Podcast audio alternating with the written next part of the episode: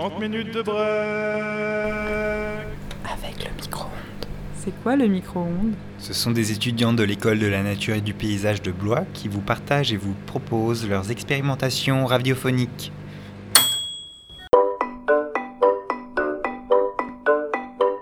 Aux toilettes, aux toilettes, où sont les toilettes? Aux toilettes, aux toilettes, on y va aux toilettes, on y va aux toilettes, oui. Quand on va faire pipi, on va aux toilettes, oui.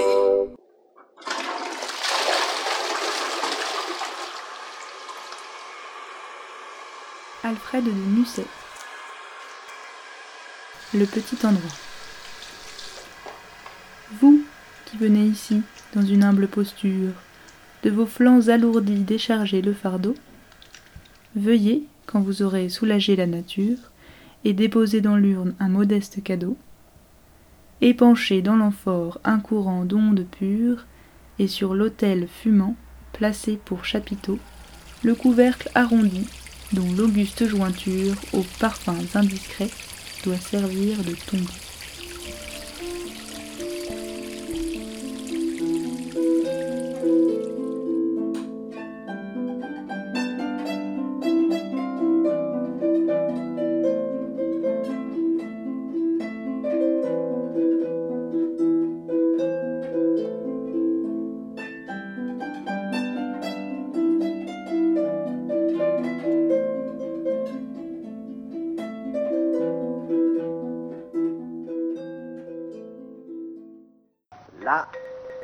Ça sent la merde, ça sent l'être.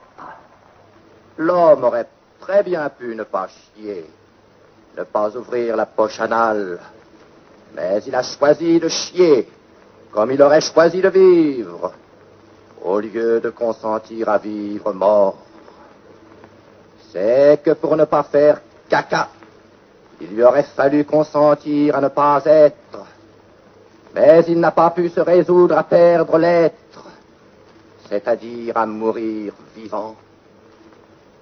Il y a dans l'être quelque chose de particulièrement tentant pour l'homme. Et ce quelque chose est justement le caca Qu'est-ce que je fais aux toilettes?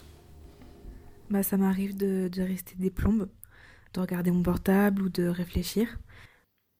J'aime bien faire des piles et, et dessiner des tours sur le PQ. Euh, Je peux en profiter euh, peut-être pour euh, lire certaines informations euh, sur euh, un journal en ligne ou alors euh, jouer à un jeu. euh. Pour moi, c'est un, un moment de pause et tout, donc euh, justement, le but, c'est pas de trop penser à, à quoi que ce soit en particulier, mais c'est plus, euh, je sais pas, euh, prendre de la lecture ou un truc comme ça euh, pour passer le temps, quoi. Je reste pas sans rien faire, en fait. euh. Mais ce que j'aime bien, c'est quand il y a des quand il y a des posters dans les toilettes des gens, parce que du coup, euh, on, on apprend ce qui est écrit dessus, même si on fait pas trop exprès. un instant où genre on fait rien, enfin tu fais quelque chose d'autre que travailler, mais t'as pas la culpabilité de quand t'es sur ton lit que tu fais rien, que tu travailles pas, parce que tu te dis je fais quelque chose en attendant, tu vois, je suis sur les toilettes. Donc tu rentabilises ton moment où t'es sur les toilettes, euh, tout en remplaçant euh, les moments de procrastination quand t'es sur ton lit, tu vois. Moi, euh, ça peut tout- aller aux toilettes, c'est un truc que j'aime beaucoup. euh. je vais aux toilettes, voilà, euh, ça libère l'esprit, ça libère le corps. euh. Après, on se sent mieux. Donc, euh, j'exploite ce truc à fond.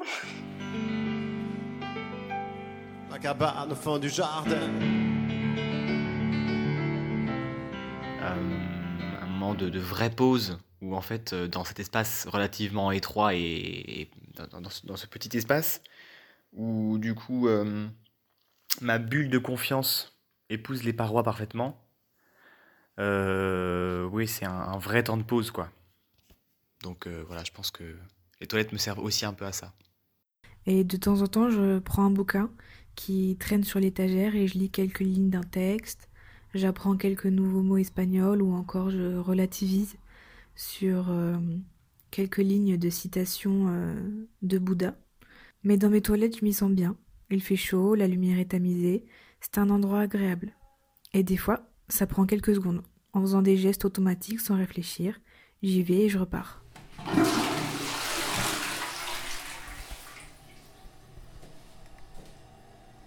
Le loquet. La main fait coulisser d'un geste brusque toujours de gauche à droite, sans faiblir. Un clac, impérieux, résonne. L'espace carrelé est sécurisé. L'usager peut respirer. Sa chasse est gardée. Arrimé à la porte, le loquet tient la sentinelle, car les toilettes sont le lieu d'une crainte flottante, spectrale. Une menace quasi fantôme, pouvant se matérialiser à tout instant. L'intrusion d'esprits non frappeurs. L'effraction soudaine et redoutée. L'irruption intempestive, anticipée. Conforme à l'ère du temps, le loquet est un principe de précaution.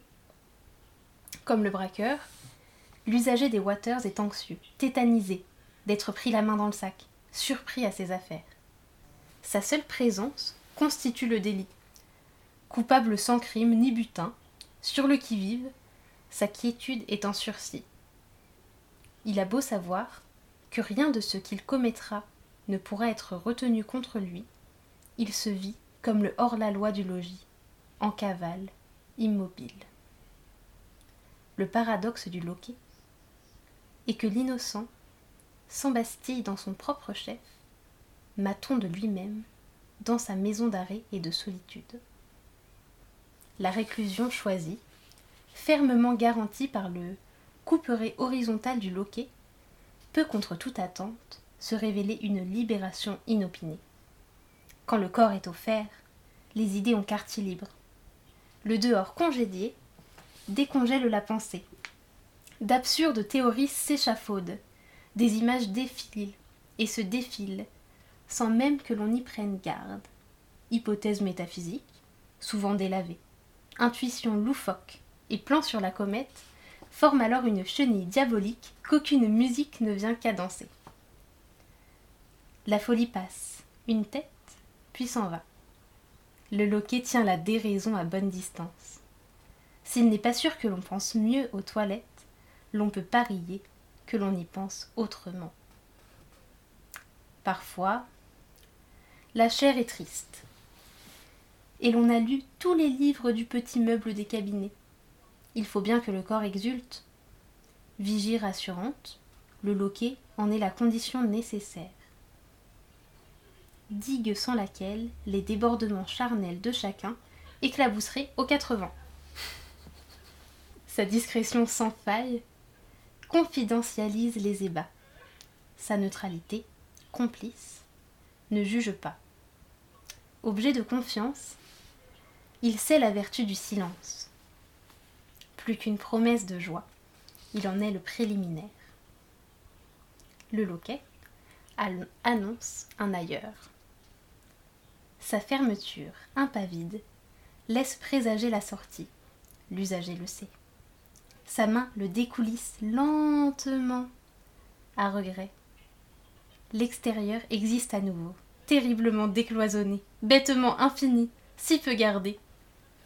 Ami fidèle et inflexible, le loquet lâche son clac d'adieu. Jean-Baptiste Nico.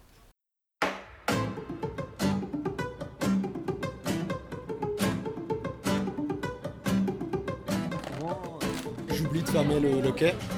Et donc je me fais souvent surprendre en flagrant délit quoi. Après, petite, petite euh, technique pour pas avoir les fesses trempées avant de faire caca, c'est que je mets des papiers souvent au fond de l'eau. Et comme ça, je me dis que ça amortit la chute. Ça marche plutôt bien. Moi, je passe un petit coup de papier, euh, je prends un, un petit carré de papier, je passe un coup euh, au trou de la cuvette. J'ai déjà pas réussi à y arriver, j'ai vomi sur la porte, ça s'est arrivé plusieurs fois. Une expérience qui t'a marqué aux toilettes. Ma première femme fontaine. Moi je voulais pas faire pipi, je voulais pas.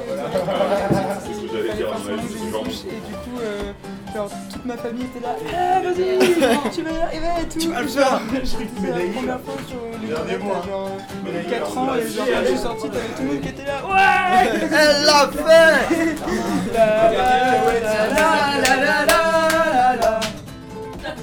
À chaque fois, ma grand-mère, quand elle nous couchait, quand on était petits, elle disait Allez, allez faire votre pluie. Et je trouvais ça très mignon.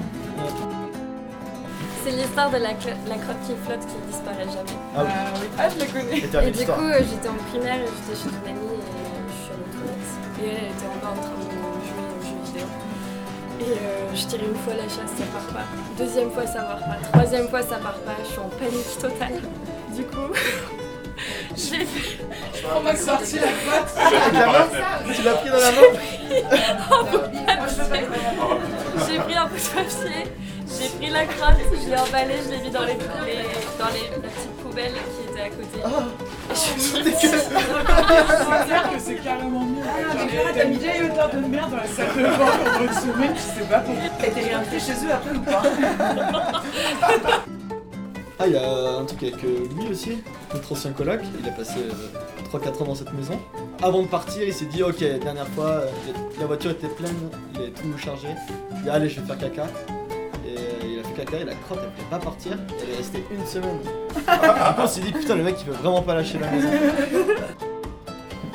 j'ai tomber deux fois mon téléphone dans les toilettes. Ah oui, moi aussi, trois fois ça. Une fois j'étais à l'école et j'avais un body et j'avais pas de gorge. Et du coup pour faire pipi, il fallait que je me dessape total. Évidemment ce jour-là j'avais pas fermé les toilettes. Et il y a Colline qui est rentrée à ce moment-là. Salut Colline. Et là on est tombé nez à nez et était doucement un peu gênés. C'est ma première fois avec Pauline. C'était ma première fois. C'est vrai que je me suis endormie dans les toilettes il y a pas si longtemps, c'était avant de marcher, quand je suis rentrée à la maison et que j'avais mes règles et je me suis endormie. Et après je, je suis allée me coucher. Mais je pense que je suis bien restée un quart d'heure. hein. Genre. Ah, Parce qu'après, on va se les gars, quoi.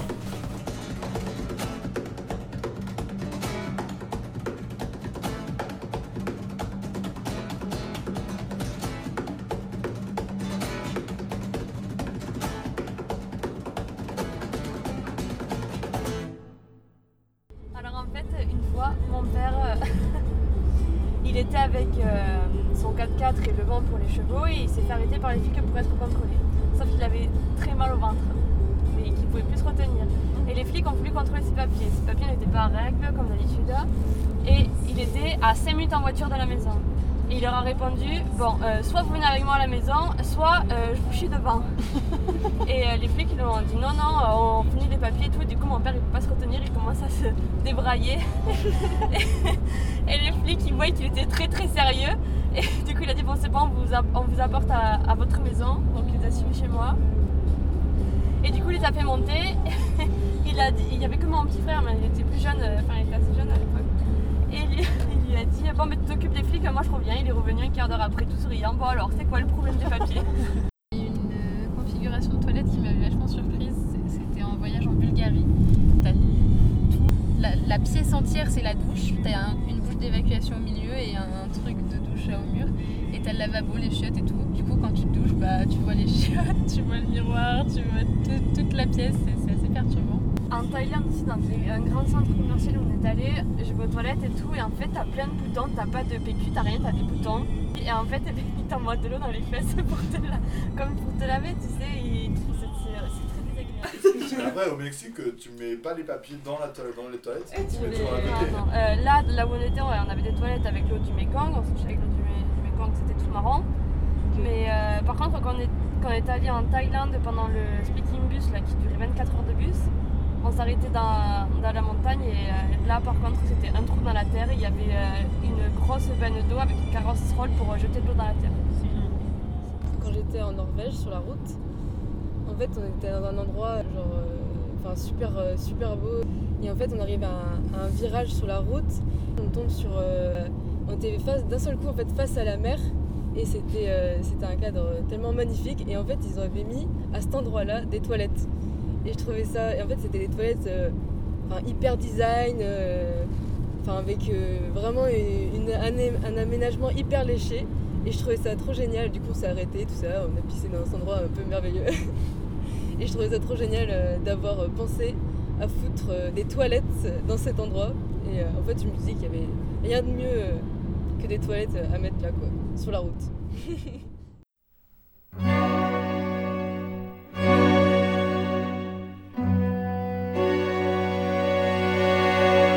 Eaux noires, chronique d'un confort invisible de Louise Raguet.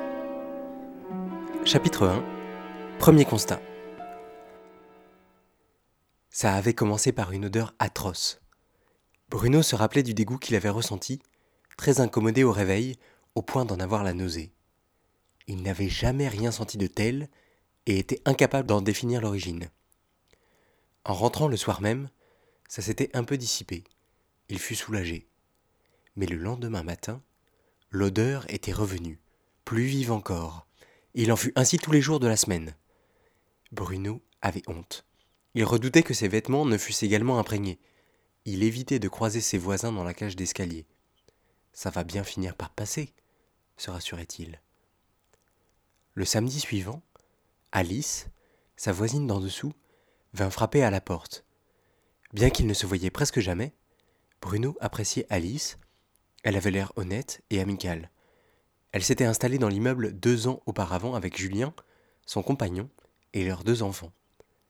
Bruno se sentit terriblement embarrassé. Il ne voulait surtout pas faire entrer sa voisine compte tenu de l'odeur.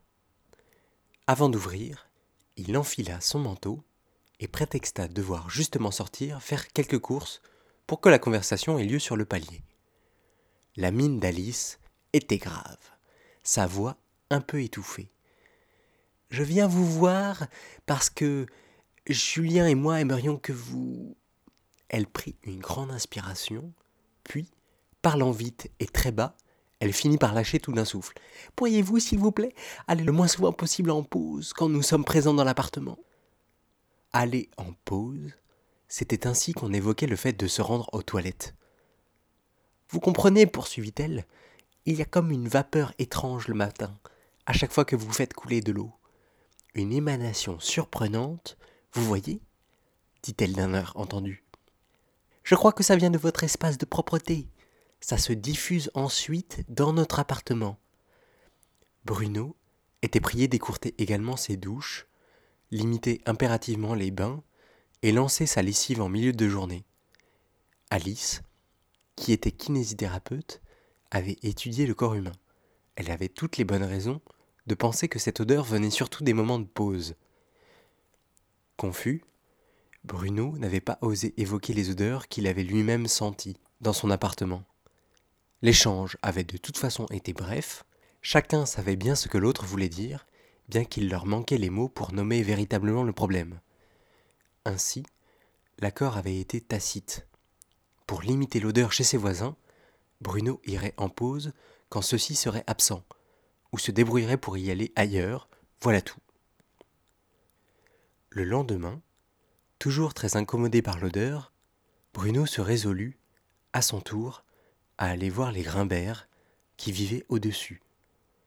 C'est ainsi que, de proche en proche, tous les habitants de l'immeuble prirent l'habitude d'aller en pause au travail plutôt que chez eux. Depuis que chacun respectait ses précautions, les odeurs se manifestaient moins, et tous s'étaient accommodés de ces nouvelles habitudes. En tout cas, ça avait suffi pour que le problème soit considéré comme résolu, et on n'avait pas jugé nécessaire d'investiguer davantage. Quelques semaines plus tard, Alice, et sa famille étant absents, Bruno se permit de prendre sa pause chez lui. C'était un dimanche après-midi, il n'avait pas eu envie de se rendre au café d'en bas. C'est alors que le véritable problème finit par émerger. La matière ne s'évacuait plus. Le produit de son soulagement était posé, là, au fond de la machine, et ne disparaissait pas. La vue de la matière le terrifia, cette matière à l'origine de l'odeur insupportable qui se rependait depuis des jours dans l'immeuble. Paniqué et honteux, il essaya diverses techniques pour réactiver le système. Redémarrer l'appareil, enclencher la mise à jour, activer la commande d'évacuation manuelle, rien n'y faisait. La substance marron et malodorante, que Bruno n'avait jamais vue auparavant, refusait de s'évacuer. Il fallait bien se rendre à l'évidence, le void ne fonctionnait plus.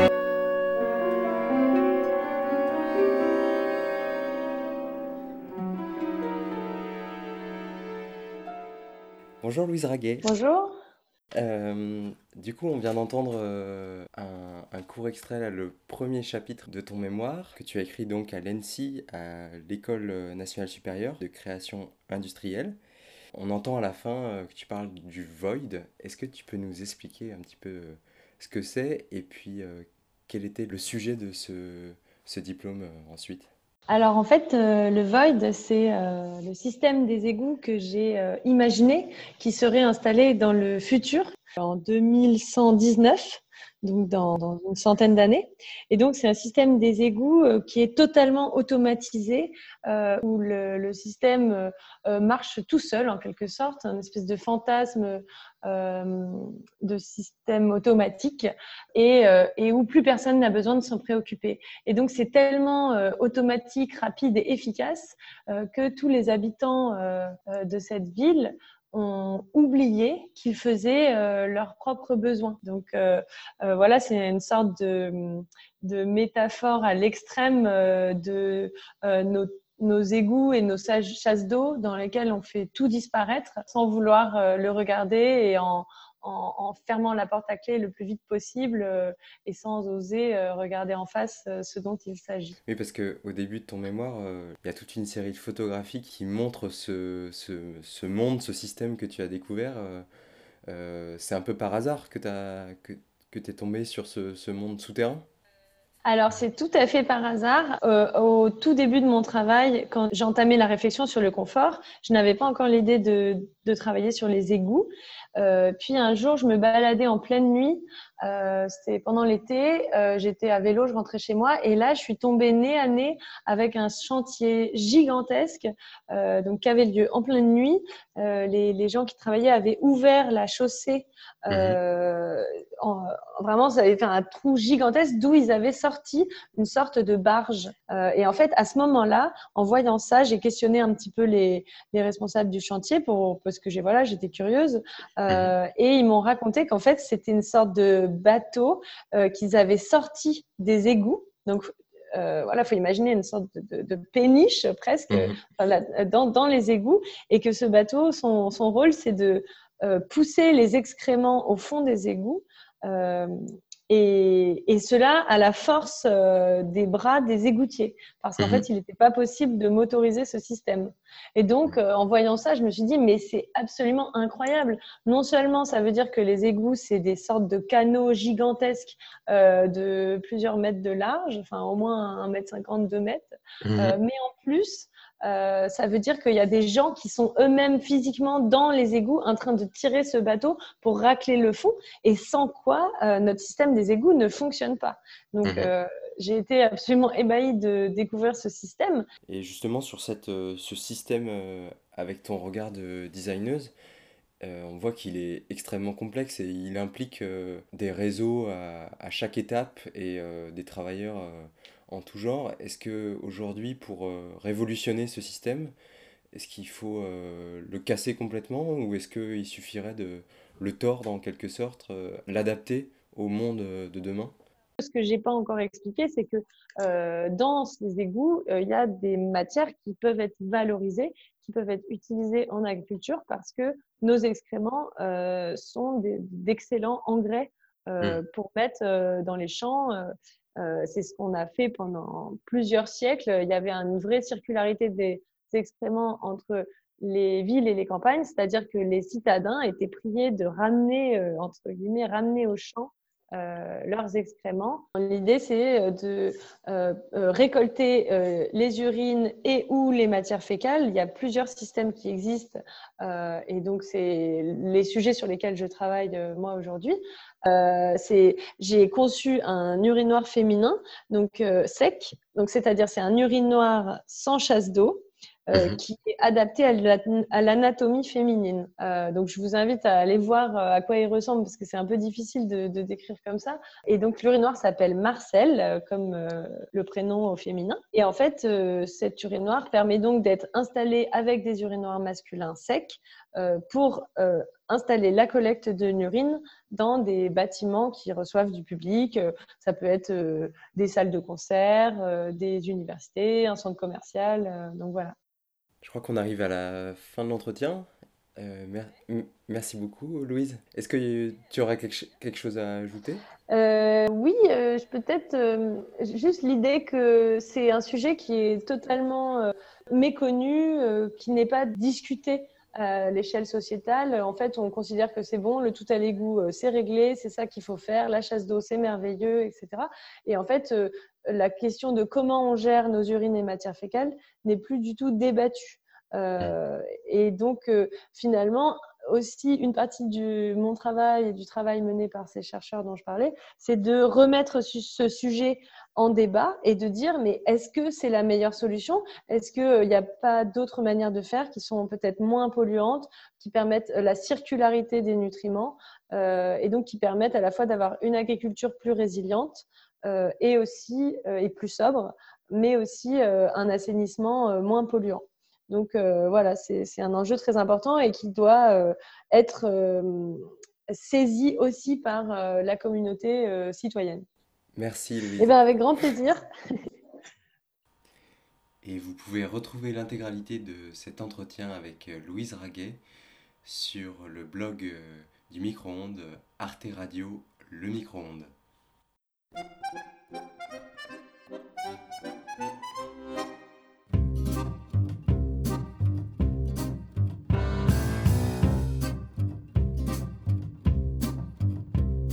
Cœur de la grande ville, en blouse à fleurs et trotteur fourré, sous un vieux néon qui vacille, dans les vapeurs ammoniaquées, j'attends le micheton de passage, qui dégainant son gros attirail, viendra saloper mes carrelages, et se lâcher dans mon émail. Les pièces tombent une à une dans ma soucoupe en arcopale, mais ça me fait pas des fortunes, chez moi la passe est à deux balles. Entre un bon coup de balai brosse, de couinement, de gants mappa, je dis merci d'un ton féroce aux ceux qui ne cotisent pas. Mais ce dont moi je suis la plus fière, en plus d'être dame pipi, c'est de ma collection de graffitis et de croquis plein de délicatesse que mes petits pensionnaires me laissent sur les murs blancs de leurs cellules. Cette prose tout en finesse, ponctuée par ces jolies virgules. Moi qui aime l'art brut et distingué, dans mon boulot je suis gâté. Je me présente, mon nom c'est Nadège, Nana Torchette. Pour les intimes, je ressemble à une concierge évadée d'un mauvais téléfilm, une Kelton d'après-guerre, plus tout à fait très waterproof, que je porte à la boutonnière pour éviter qu'elle se prenne un plouf. Sur ma table, en formica, d'une couleur indéfinissable, je lis voici match égal en calant sur les mots fléchables, vachement durs. L'après-midi, je mets mes grosses têtes, flot de sinistres calembours, et j'astifrotte mes lunettes, avec Bouvard, avec amour. Mais ce dont moi je suis la plus fière, en plus d'être dame pipi, c'est de ma collection de graffitis, de grosses zizi gribouillées en vitesse, que les petits pensionnaires me laissent sur les murs blancs de leurs cellules. Cette prose tout en finesse, ponctuée par ces jolies virgules. En quelque sorte, mon vrai métier, passer gardienne de musée. Pause syndicale. Accordéon. Et quand vient la fin de journée, j'essuie la feuille de ma plante grasse en discutant d'un ton blasé avec le gars de la Sécuritas. Celui qui surveille avec son gros chien les escaliers et les couloirs, les kilomètres d'un destin de notre sous-sol à. On n'a pas grand chose à se dire, c'est tous les soirs le même couplet. Au fond du trou, il va sans dire qu'on se fout pas mal du temps qu'il fait. Lui il me cause d'armes automatiques, il me raconte son service militaire. Moi je lui parle musique classique et du boléro de Wagner. Mais ce dont moi je suis la plus fière, en plus d'être dame pipi, c'est de ma collection de graffitis et de poèmes qui parlent de fesses que mes petits pensionnaires me laissent sur les murs blancs de leurs cellules. Cette prose tout en finesse qui rime en houille, qui rime en hule. Marrez-vous, mais quand ce sera l'heure, je vais me faire un paquet de flouze en éditant la compte d'auteur, l'intégrale de toutes ces perlouses. Y a 35 piges les pattes dans l'eau de Javel, que j'archive toutes ces horreurs. Avec un bon coup de promo chez ça devrait faire un best-seller. Et si je t'en fourgue autant d'exemplaires qu'il y a eu de trous du cul qui se sont assis sur mes water, je finirai riche comme Crésus.